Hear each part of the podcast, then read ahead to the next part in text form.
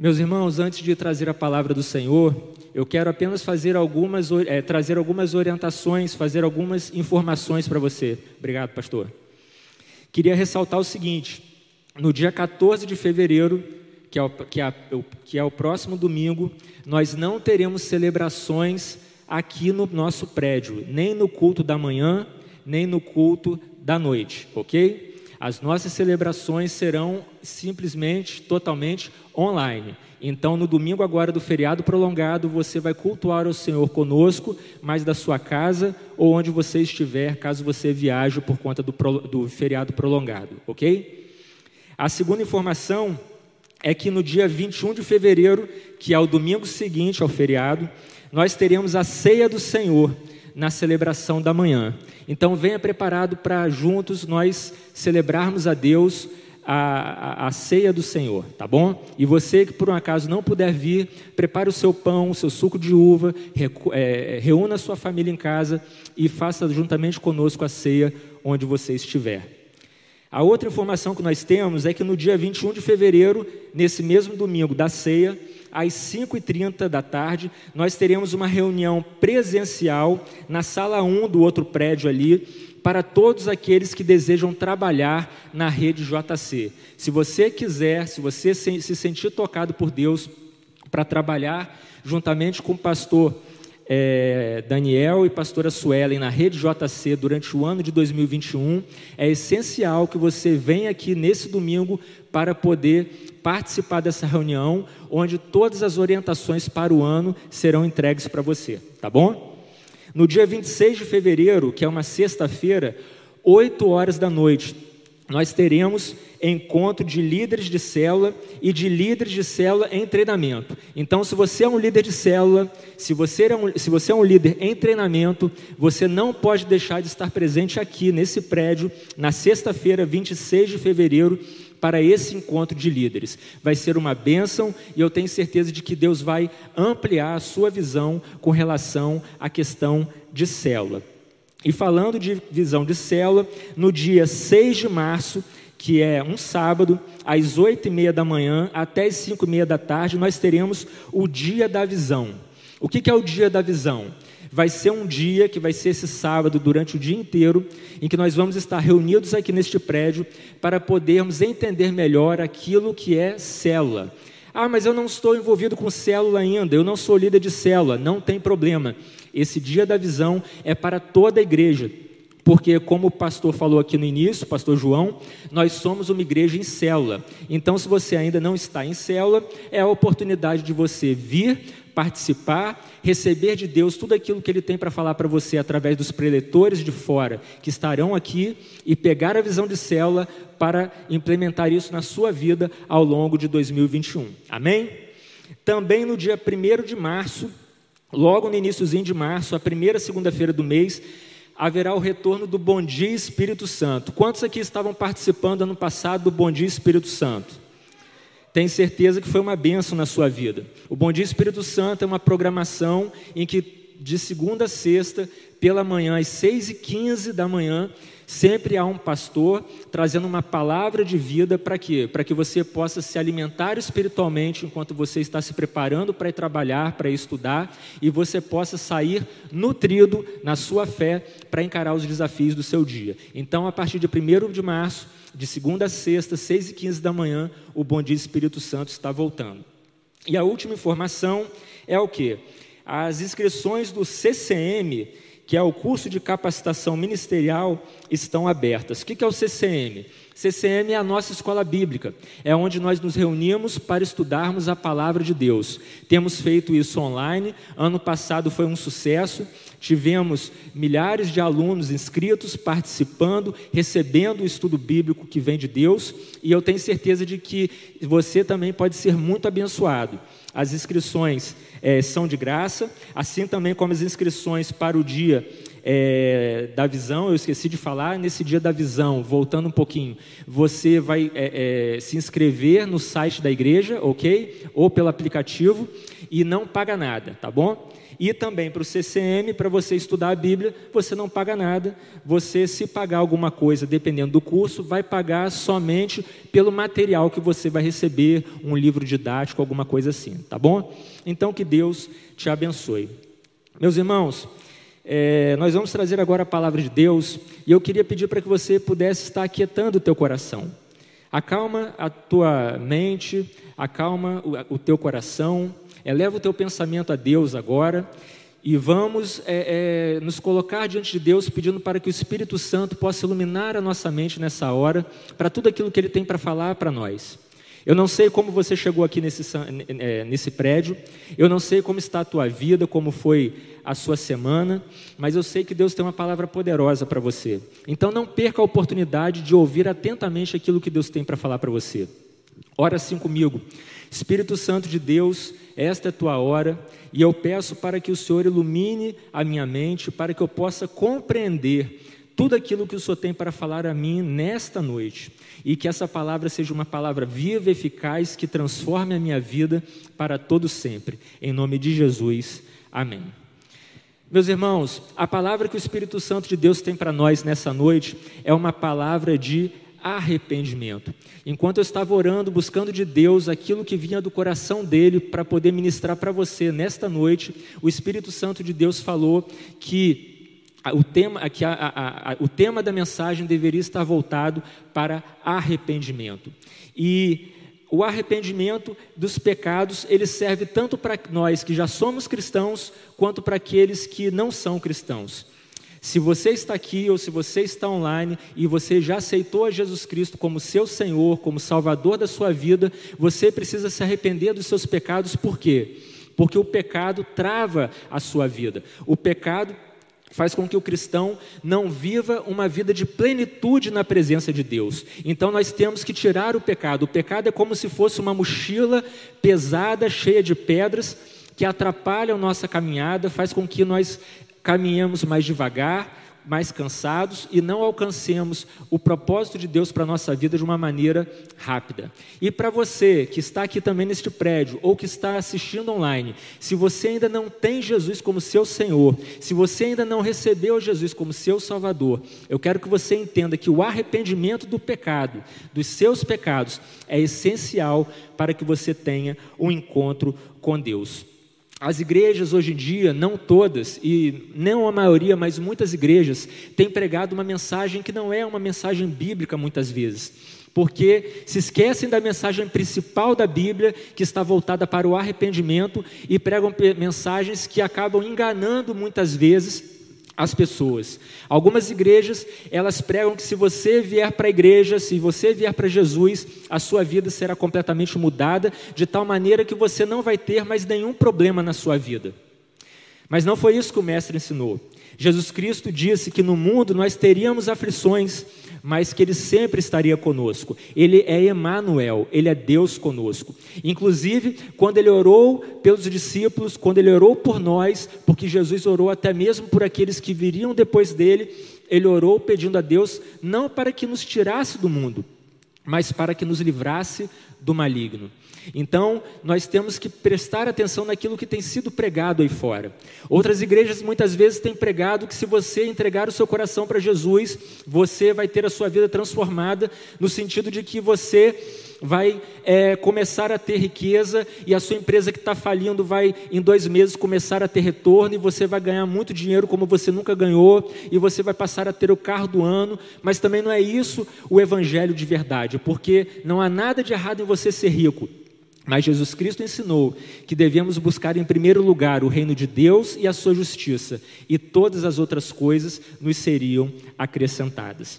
Então eu quero que você entenda que uma das principais mensagens do Evangelho é a mensagem que fala do arrependimento. Por quê? Porque sem arrependimento não há remissão de pecados, não há perdão dos pecados. E se você não é perdoado dos seus pecados, você também não pode ter um encontro com Deus nos céus. As portas dos céus estarão fechadas se você, por um acaso, não se arrependeu dos seus pecados e recebeu Jesus como seu Salvador.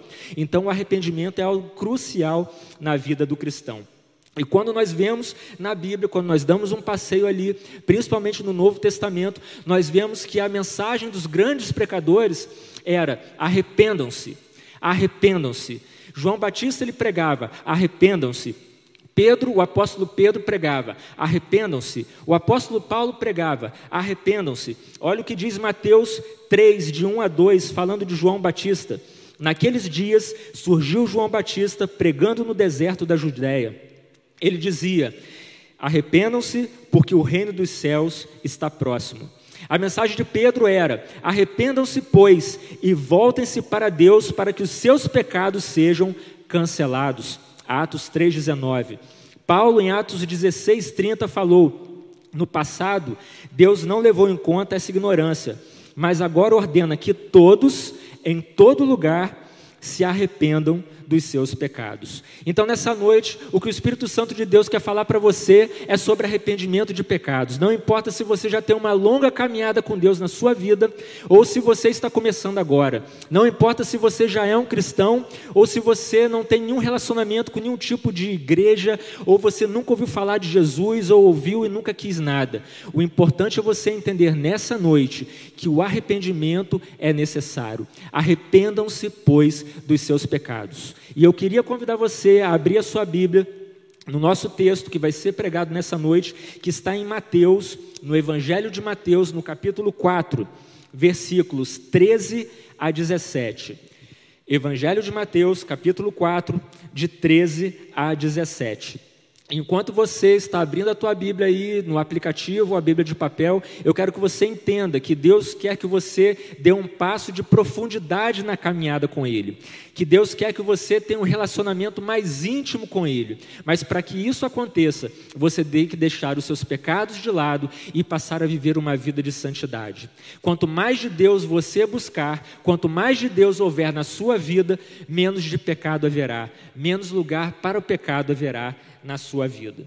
E assim diz a palavra do Senhor, que está escrita aqui no Evangelho de Mateus, no capítulo 4. Está falando de Jesus, tá? Saindo de Nazaré, foi viver em Cafarnaum, que ficava junto ao mar, na região de Zebulon e Naftali, para cumprir o que fora dito pelo profeta Isaías. Terra de Zebulon e terra de Naftali, caminho do mar além do Jordão, Galiléia dos gentios. O povo que vivia nas trevas viu uma grande luz. Sobre os que viviam na terra da sombra da morte, raiou uma luz. Daí em diante, Jesus começou a pregar: Arrependam-se, pois o reino dos céus está próximo. Glória a Deus, meus irmãos. A pregação de Jesus era: Arrependam-se, pois o reino dos céus está próximo.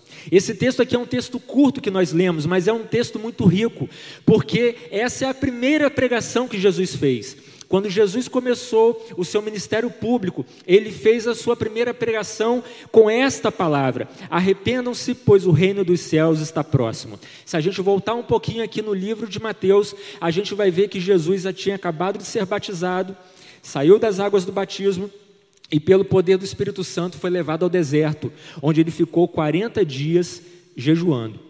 E lá no deserto, ele foi tentado por Satanás. Mas ele foi tentado e não pecou jamais, mostrando, demonstrando que ele teve uma vida perfeita. Ele venceu a tentação através da palavra de Deus. Quando o diabo o tentou, ele usou a palavra de Deus toda hora para quê?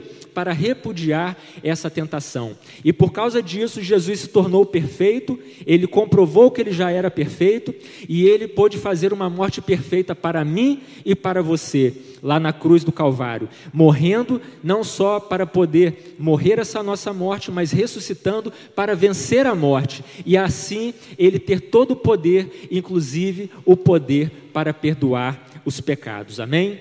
Então, eu quero que você entenda que se Jesus, na sua primeira pregação da vida dele, do seu ministério público, falou sobre arrependimento, é porque isso tem um valor muito grande para a minha vida e para a sua vida. E diante disso, eu quero levar você a entender dois aspectos a, a, a respeito do arrependimento. Eu quero que você entenda duas coisas comigo hoje que serão básicas para a sua vida, para que quando você desligar o seu tablet, o seu computador, o, a, o seu notebook em casa, ou quando você sair aqui deste prédio, você possa estar num, numa consciência de que a sua vida só vai ser melhor se você tiver arrependimento dos seus pecados. E a primeira coisa que eu quero que você entenda com relação à importância de se arrepender dos pecados é o que? É o que é o pecado e qual a sua consequência em nossa vida. O que é o pecado e qual a sua consequência em nossa vida. Meus irmãos, nós não vivemos a vida que Deus propôs para nós por conta do pecado. O plano original de Deus não era que houvesse pecado aqui na face da terra. Quando Deus criou o homem e a mulher e os colocou ali no meio do jardim do Éden e falou para eles que eles não poderiam comer do fruto proibido daquela árvore que estava no meio do jardim, infelizmente o homem e a mulher desobedeceram a Deus, quiseram ser melhores, maiores do que Deus e por terem comido do fruto e desobedecido a Deus, acabou que trouxeram o pecado para a humanidade.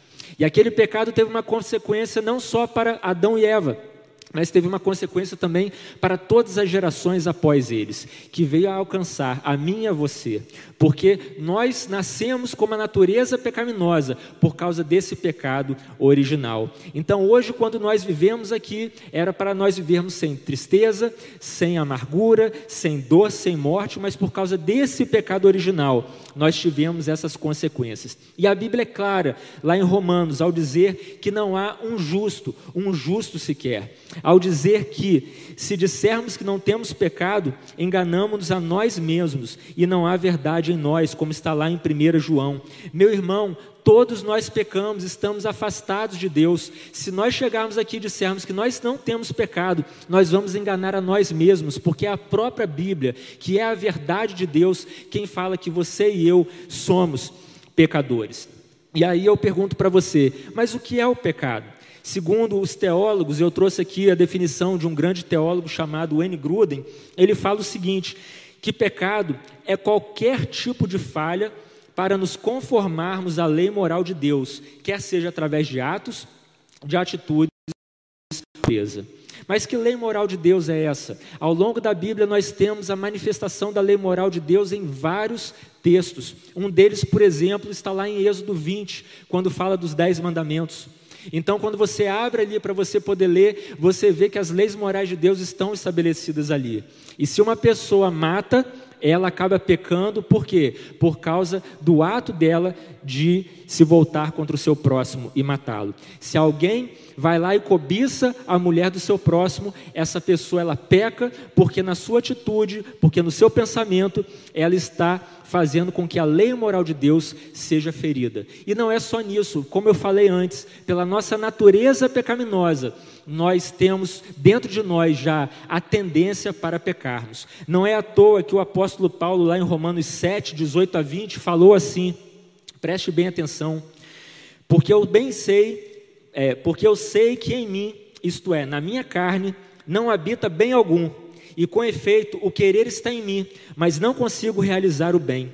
Porque não faço o bem que quero, mas o mal que não quero, esse faço. Ora, se eu faço o que não quero, já o não faço eu, mas o pecado que habita em mim. Isso já aconteceu com você, meu irmão, minha irmã? De você querer fazer alguma coisa certa, mas não sabendo exatamente o porquê você acabar fazendo aquilo que é errado? Comigo isso já aconteceu. E eu tenho certeza que alguma vez na tua vida isso também já aconteceu. Por quê? Por causa da inclinação nossa para o pecado, por causa dessa nossa natureza pecaminosa. Então, resumindo, pecado é tudo aquilo que nós fazemos, tudo aquilo que nós falamos, tudo aquilo que nós pensamos e que ataca a perfeição de Deus, ataca a grandiosidade de Deus, que entristece a Deus porque vai contra o caráter moral de Deus. E o que Deus quer nos ensinar nessa noite é que nós não podemos viver numa vida de pecado. Por isso ele diz: arrependam-se dos seus pecados. Quando nós pegamos essa palavra pecado e vamos olhar lá no original grego, quando a Bíblia foi escrita, nós vemos que a palavra pecado está relacionada, quer dizer, a uma questão de errar o alvo. é uma palavra que tem a ver com a questão de arco e flecha. Quando você tem um arqueiro e esse arqueiro se prepara para poder lançar uma flecha, o objetivo dele é o que? É acertar o alvo. É acertar de preferência bem o meio do alvo. E toda vez que ele erra aquilo ali, ele não alcançou o seu objetivo. O pecado é a mesma coisa. Toda vez que nós pecamos, nós não acertamos o alvo. E que alvo é esse que o cristão tem que acertar? Esse alvo é a vontade de Deus para a nossa vida. Toda vez em que nós fugimos da trajetória para a qual nós fomos lançados como uma flecha, nós pecamos, porque nós não alcançamos agradar o coração de Deus. Então, meu irmão, minha irmã, você que está assistindo nessa noite aí também pela internet, você tem que entender que você não pode errar o alvo. O alvo é Cristo. O seu alvo é Cristo. Muitas vezes nós cantamos aqui na igreja: o meu alvo é Cristo. O lugar para onde você olha determina o caminho pelo qual você vai seguir. Então, se você olha para Cristo, que é o autor e consumador da sua fé, se foca ali e tenta alcançar aquele alvo que é Cristo, eu tenho certeza que você não vai errar, eu tenho certeza que você não vai pecar. Mas se você tirar o seu foco de Cristo, você vai errar o alvo, você vai pecar. E um grande pregador chamado R6 Pro disse uma vez o seguinte: que apesar de o pecado geralmente trazer um prazer imediato, não traz alegria duradoura. Meu irmão, minha irmã, o pecado não necessariamente é alguma coisa ruim no sentido humano de se falar. Não, o pecado muitas vezes ele é prazeroso. Muitas vezes a pessoa peca e continua no pecado porque aquilo traz uma vantagem para ele. Aquilo traz um prazer para dentro dele. Você vê, por exemplo, as pessoas que estragam seus corpos através das drogas. A pessoa quando injeta uma droga, quando cheira uma droga, quando usa uma droga, ela está sentindo uma sensação muito boa e depois ela volta a fazer aquilo porque aquilo é gostoso mas só momentaneamente. Depois ela vê que aquilo ali não traz nada de bom para a vida dela, que ela só estraga a vida dela. E por isso eu digo: arrependam-se dos seus pecados. Volta lá no texto que nós lemos, o texto ali de Mateus 4, no versículo 16. Olha só o que, que está escrito ali. O povo que vivia nas trevas viu uma grande luz, sobre os que viviam na terra da sombra da morte, raiou uma luz. Esse povo vivia em trevas, como diz aqui no texto, não é porque não havia energia elétrica naquela época, é porque era um povo que estava no pecado. E a própria palavra de Deus diz lá em João, capítulo 8, verso 12, que Jesus é a luz do mundo e que quem vive em Jesus não vive em trevas, mas vive em luz. Presta atenção numa coisa, meu irmão, minha irmã. Trevas é o antônimo de luz. Onde há luz, não pode haver trevas. Onde Jesus está, não pode haver pecado. Se Jesus é a luz do mundo e ele veio para dissipar as trevas, você tem que permitir que Jesus esteja sempre presente na sua vida, para que não haja pecado em você. E aí eu pergunto, por que, que Jesus, logo em sua primeira pregação, disse que deveríamos nos arrepender dos nossos pecados? Você sabe por quê? Porque Jesus sabia das consequências do pecado para a nossa vida. Jesus tinha total consciência das consequências malignas do pecado para a minha, para a sua, para a nossa vida. E a pior consequência de todas é que o pecado ele nos afasta de Deus. O pecado faz com que nós estejamos separados de Deus. É como uma barreira colocada entre nós, a humanidade e Deus, e faz com que nós não consigamos nos achegar a Ele. Então nós temos que ter essa consciência de que o pecado ele nos afasta cada vez mais de Deus. Toda vez em que nós nos enfiamos mais no pecado, cada vez que estamos mais dentro do pecado, nós estamos mais longe, mais longe, mais afastados de Deus. E aí eu te pergunto, como está a sua vida, meu irmão, minha irmã? Será que você tem tido a real noção do que é pecado na sua vida? Ou será que você não tem conseguido encarar de frente o pecado e fica suavizando as suas vidas pecaminosas? Pecado é uma palavra muito pesada muitas vezes. As pessoas não gostam de usar essa palavra pecado. Preferem dizer: "Ah, eu estou cometendo um erro, eu estou tendo um deslize, eu estou lutando contra um determinado problema na minha vida". Mas não, nós temos que ter a, a coragem de dizermos que nós estamos pecando. Fofoca é um pecado, não é um erro. Mentira é um pecado, não é um deslize simplesmente.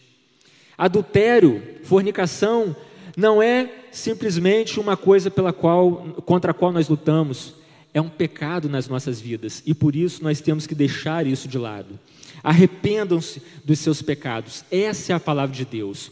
E você, agora que já aprendeu o que, que é o pecado, que é tudo aquilo que você faz, que você fala, que você pensa e que te afasta de Deus e que faz com que você venha ferir a santidade de Deus, e agora que você sabe que a principal consequência do pecado é você estar afastado de Deus, eu quero que você entenda o segundo ponto dessa mensagem, que é o que? Eu quero que você entenda e saiba como eu posso vencer o pecado. Como posso vencer o pecado? Como você pode vencer o pecado? E a resposta já está nessa pregação de Jesus, quando nós lemos ali. Nós vencemos o pecado através do arrependimento. Meus irmãos, não existe outra forma de vencermos o pecado a não ser trafegando pela via do arrependimento. A Bíblia, ela diz em 1 João 9 que se nós confessarmos os nossos pecados, ele é fiel e justo para perdoar os nossos pecados e nos purificar de toda a injustiça. A Bíblia ela nos garante que seremos perdoados se nós confessarmos os nossos pecados. E aí eu queria trazer para você algumas dicas práticas, algumas coisas práticas para que você possa levar para o seu dia a dia e a partir daí você possa é, é, conseguir fugir do pecado, você pode, possa conseguir se afastar do pecado. E a primeira dica que eu trago para você é o seguinte: o tempo, ele não apaga os pecados. O tempo não apaga os pecados. Talvez você conheça pessoas que cometeram um pecado gravíssimo, muitos anos atrás, um pecado que tinha consequências gravíssimas, 10, 15, 20 anos atrás. Talvez isso tenha acontecido com você na sua vida. E você às vezes está achando que esse pecado está perdoado simplesmente porque o tempo passou. Tenha certeza que o tempo não apaga o pecado. Aquela máxima de que o tempo é um bom remédio, de que o tempo ele sara todas as coisas, ele termina com todas as coisas, pode servir para muitas situações, mas não se aplica para a vida de uma pessoa, nesse sentido de arrependimento, porque o tempo ele não apaga os pecados. Então, se você pecou, se você cometeu algum pecado há muitos anos e você acha que o pecado já está perdoado porque esse tempo passou, não se engane. O tempo não apaga o pecado. Para se colocar na presença de Deus sem pecado, você tem que voltar lá atrás, onde você pecou, naquele dia, naquela hora, e pedir perdão a Deus por aquilo, porque aquele pecado, se você não se arrependeu, se você não pediu perdão, ele ainda não está perdoado. A segunda dica que eu trago para você é o que? Pecado escondido ainda continua sendo pecado. Sabe aquela pessoa que chega na sua casa para te visitar, a casa está suja, e aí você vai lá para debaixo do tapete e varre a sujeira para debaixo do tapete? Pode ser até que a visita que entrou na sala da tua casa nem tenha percebido a sujeira que estava ali. Mas a verdade, o fato é que a sujeira continuava ali debaixo do tapete. Meu irmão, minha irmã, não se engane a você mesmo. Para de se enganar porque o pecado, ele só vai terminar, o padrão de Deus para que o pecado termine na sua vida é o arrependimento e a confissão. O pecado escondido ainda continua sendo pecado, mesmo que ninguém saiba, nem mesmo teu marido, a tua esposa, o teu filho, a tua filha, o teu pai, a tua mãe, mesmo que você esconda de todo mundo, você não consegue esconder de Deus, porque Ele sabe de todas as coisas. Então, se você está pecando escondido, Hoje é tempo de você deixar esse pecado de lado, largar os pecados escondidos, se arrepender e confessá-los a Deus. A terceira dica que eu trago para você é que colocar uma pedra sobre o assunto não traz perdão para o pecado. Esse também não foi o método que Deus estabeleceu para que o pecado fosse perdoado. Existem muitas pessoas que, porque não querem ter problemas na sua vida mais com determinado vizinho, ou com determinado parente, ou com um colega de trabalho, mesmo ele sabendo que ele cometeu um, um, pecado, ele prefere colocar uma pedra sobre aquele assunto, encerrar aquele assunto e falar assim: vamos zerar o passado e vamos tocar daqui para frente, fingindo que nada aconteceu. Isso pode dar certo durante algum tempo, mas no final essa bomba vai acabar explodindo, sabe por quê? Porque o pecado ele continua.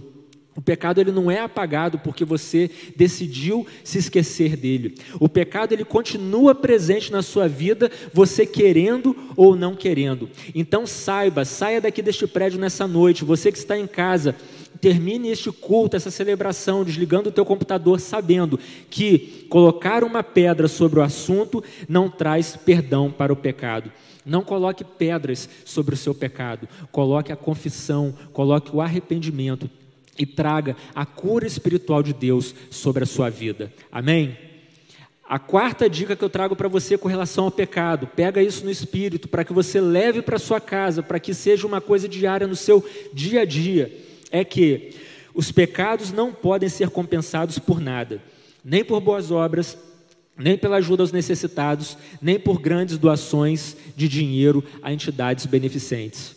Sabe, eu particularmente, eu conheço muitas pessoas que acham que os seus pecados são perdoados porque elas conseguem comprar, entre aspas, o perdão pelos pecados através das boas obras. Parece até que a gente está lá naquela Idade Média, quando havia a compra do perdão dos pecados, sabe? A compra das indulgências. Meu irmão, minha irmã, tem gente que às vezes passa o final de semana todo pecando, na esbórnia, usando droga, traindo esposa, e gente às vezes da alta sociedade com muito dinheiro.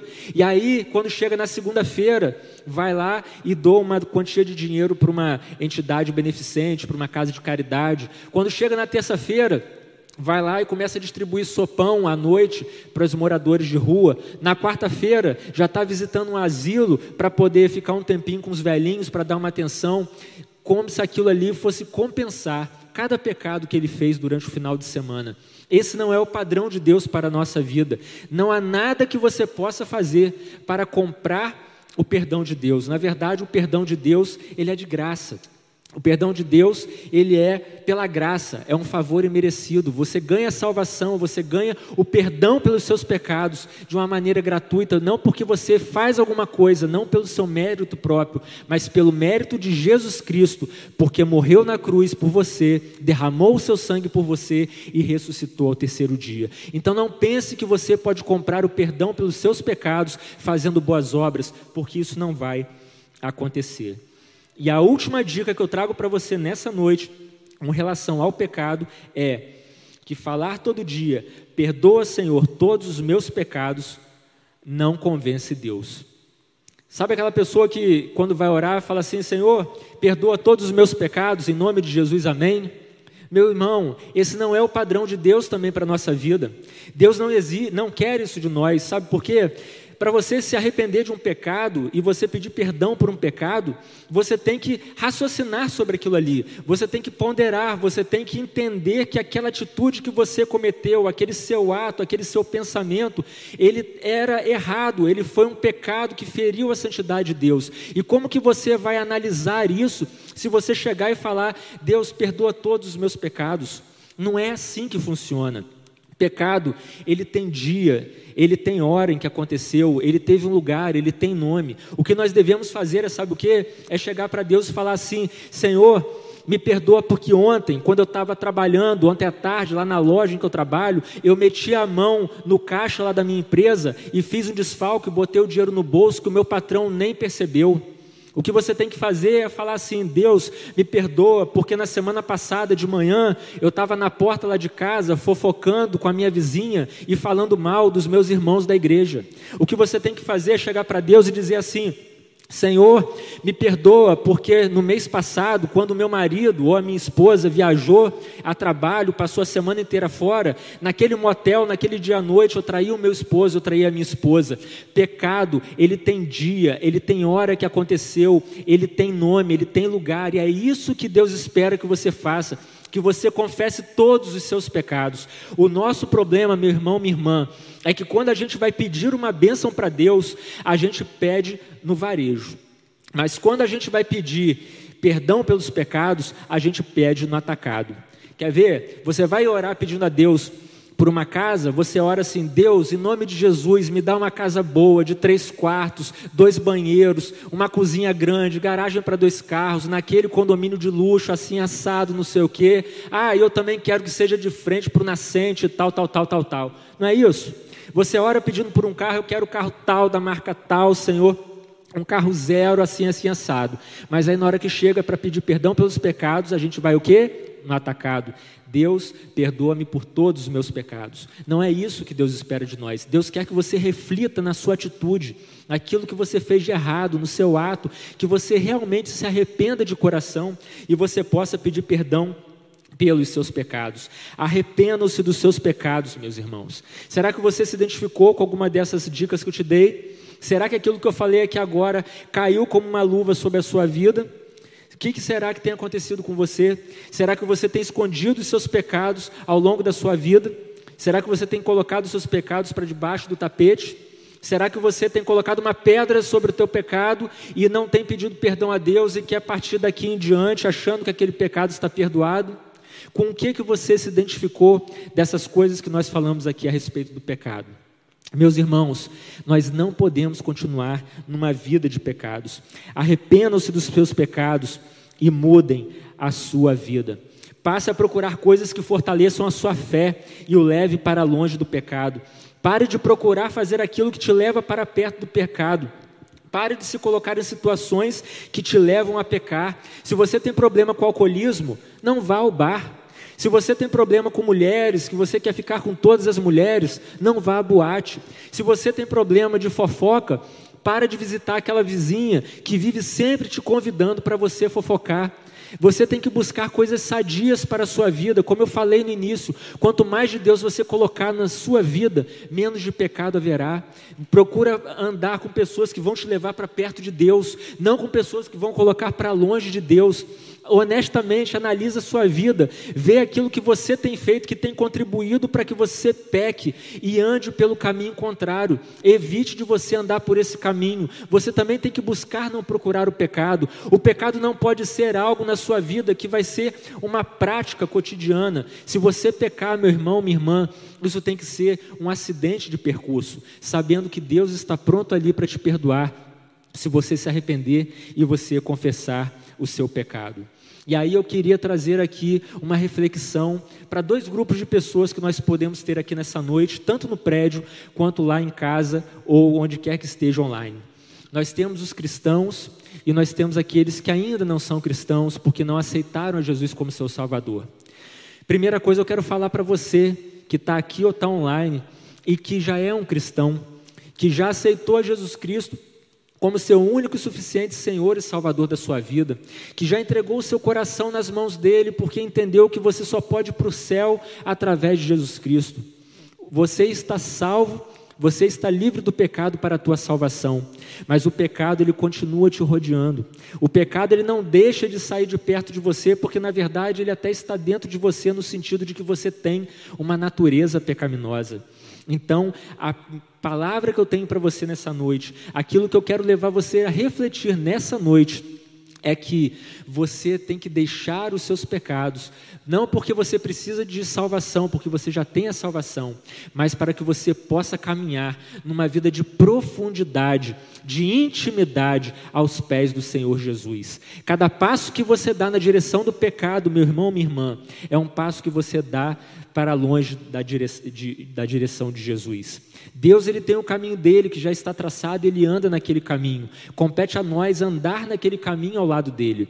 Agora, se você começar a andar por caminhos distor é, distorcidos, tortuosos, você vai começar a andar de lado. Deus vai continuar o caminho reto dele e você vai continuar no seu caminho torto. Será que você se identifica com essa mensagem? Será que você, mesmo tendo, estando na igreja, já tendo aceitado Jesus há tanto tempo, será que você tem andado por uma vida de pecados, uma vida que te levou para um lugar onde você não queria estar? Eu não conheço você, não sei como você está hoje, mas você pode refletir sobre isso. E você tem a oportunidade de escolher a partir de hoje não pecar mais, escolher ter uma vida de santidade no Senhor. Pode ser difícil, pode ser que você não consiga sair da vida de pecado sozinho, mas eu digo para você que você não está sozinho. Nós aqui da Segunda Igreja Batista de Campos, nós somos uma igreja que está aqui para abraçar você. E se você não consegue sair do pecado por conta própria, você pode procurar um dos pastores ao final do culto. Você pode procurar algum irmão aqui ao final do culto. Você que está na internet pode colocar uma mensagem aí no chat do YouTube do nosso canal pedindo ajuda para alguém e alguém da nossa comunidade de fé vai procurar você. E a segunda reflexão que eu quero trazer é uma reflexão para aquele que ainda não tem Jesus como seu Senhor. A Bíblia relata que todos nós pecamos e afastados da glória de Deus nós estamos, como nós lemos aqui na palavra de Deus. A Bíblia ela fala que todos nós necessitamos de Jesus para alcançar a salvação. Não é pelo mérito próprio nosso, é pelo mérito de Cristo. A salvação ela é pela graça de Deus, é um dom, é um presente que nós não merecemos. Nada do que você possa fazer na sua vida vai conseguir conduzi-lo até ao céu. O único caminho que te leva ao céu é pela fé, através de Jesus Cristo, quando você se arrepende dos seus pecados, quando você confessa esses seus pecados, quando você diz: Senhor Jesus, lava o meu coração dos meus pecados, perdoa esses meus pecados e escreve o meu nome no livro da vida. Eu quero ter a salvação em Cristo Jesus. Eu quero que o Senhor seja o meu Senhor e o meu Salvador. Pode ser que você que esteja aqui esteja nessa situação. Você nunca fez uma oração entregando a sua vida para Jesus. E eu queria trazer para você um breve relato, uma rápida história a respeito disso. É, entre 1861 e 1865, lá nos Estados Unidos, houve uma guerra chamada Guerra de Secessão. E essa guerra de secessão aconteceu porque a parte sul dos Estados Unidos queria se emancipar do todo, da, e aí o norte entrou em guerra contra o sul. E um dos soldados da, do, do, exército do norte, que estava ali em meio à guerra, no meio das trincheiras, recebeu uma notícia de que uma tragédia havia acometido a família dele. E essa tragédia era tão grande que ele precisaria deixar de ser militar para voltar a ser civil, para ir para casa para ajudar a família. Mas para que isso acontecesse naquela época, ele precisava de uma autorização do presidente. O presidente daquela época se chamava Abraão Lincoln. Então aquele soldado conversou com o capitão que era responsável pelo campo de batalha, que o liberou e ele conseguiu ir até a capital, até Washington. E quando ele chegou lá para conversar com o presidente, que ele bateu lá na porta da Casa Branca, os soldados que estavam ali falaram para ele: Você tem hora marcada? E ele disse: Não, então você não pode conversar com o presidente. E por mais que ele tivesse insistido, não deixaram ele conversar com o presidente. E ele, chateado de ter andado milhares de quilômetros para poder chegar lá e falar com o presidente, não conseguir, ele foi para um parque que havia ali perto, uma praça grande com umas árvores, se assentou num banco e começou a lamentar e a reclamar por causa daquilo tudo que tinha acontecido. E um garoto na faixa aí de 8 a 12 anos, mais ou menos, vendo aquele soldado resmungando, aquele garoto chegou para o soldado e perguntou o que estava acontecendo. E o soldado, doido para desabafar, começou a contar a história da vida dele ali e falou tudo para aquele menino. E o menino falou para ele assim: Vem comigo, me segue aqui. E o soldado, que não tinha nada a perder, falou: Vou seguir esse rapaz. E foi seguindo aquele garoto. E qual não foi a surpresa daquele soldado quando o garoto passou pelos portões da Casa Branca e nenhum dos guardas ali o parou. E o soldado continuou ali atrás daquele menino. O menino foi atravessando os jardins da Casa Branca e entrou dentro do prédio. E ninguém o parou, nenhum soldado que estava ali fazendo a guarda dos jardins da Casa Branca. E o soldado o acompanhava. Lá dentro da Casa Branca, aquele menino foi passando pelos corredores, por generais, por pessoas de alta patente, altos funcionários públicos, e ninguém falou nada. E aquele soldado admirado ia acompanhando aquele menino. Até que aquele menino abriu uma porta, que era a porta da, da sala onde o presidente se reunia, no salão oval ali da Casa Branca. E aí o garoto chegou e ficou parado em frente ao presidente. E o presidente parou a conversa que estava tendo com o ministro e perguntou para aquele menino: Ted, o que, que você está querendo, meu filho? E o garoto falou assim: Pai, esse soldado aqui precisa conversar com você. Assim é a nossa vida nesse mundo, meu irmão, minha irmã. Nós só temos acesso ao Pai através do Filho.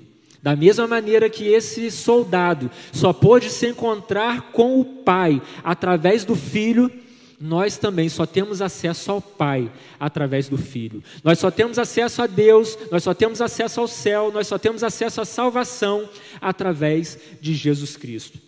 E eu quero convidar você, se você ainda não conseguiu atravessar essa fronteira, se você ainda não entregou seu coração a Jesus, para que Ele leve você pelo caminho até Deus, para que você tenha a salvação eterna da sua alma, esta é a hora, é a noite da tua salvação, só depende de você. Eu queria convidar a equipe de louvor para subir aqui, para que esteja conduzindo a igreja em adoração, e enquanto eles estiverem cantando esse, essa música, levando a igreja em adoração ao Senhor, eu queria que você estivesse é, pensando na sua vida, refletindo. Se você já é cristão e você quer tomar um passo a mais de santidade diante de Deus, se livrando de pecados que têm te prendido a ponto de você estar até afastado dos caminhos do Senhor, talvez por muitos meses ou anos, essa é a hora. E se você que está aqui ou está em casa assistindo pela televisão, pelo, pelo computador, pelo seu celular aí, pela internet, pela segunda online, e você nunca aceitou a Jesus Cristo como teu Salvador, essa é a hora também. Ora lá no teu íntimo, no teu coração, e peça a Jesus Cristo com fé, com sinceridade de coração, para que entre no teu coração, para que perdoe os teus pecados e para que transforme a sua vida de uma pessoa sem, é, é, sem perspectiva de vida de salvação, é uma pessoa que vai ter o seu nome escrito no livro da vida, que vai passar a ter Jesus habitando agora 24 horas dentro de você, para trazer algo que você nunca teve e que vai passar a ter agora pela eternidade, que é a salvação da sua alma. Amém? Que Deus te abençoe, meu irmão, minha irmã.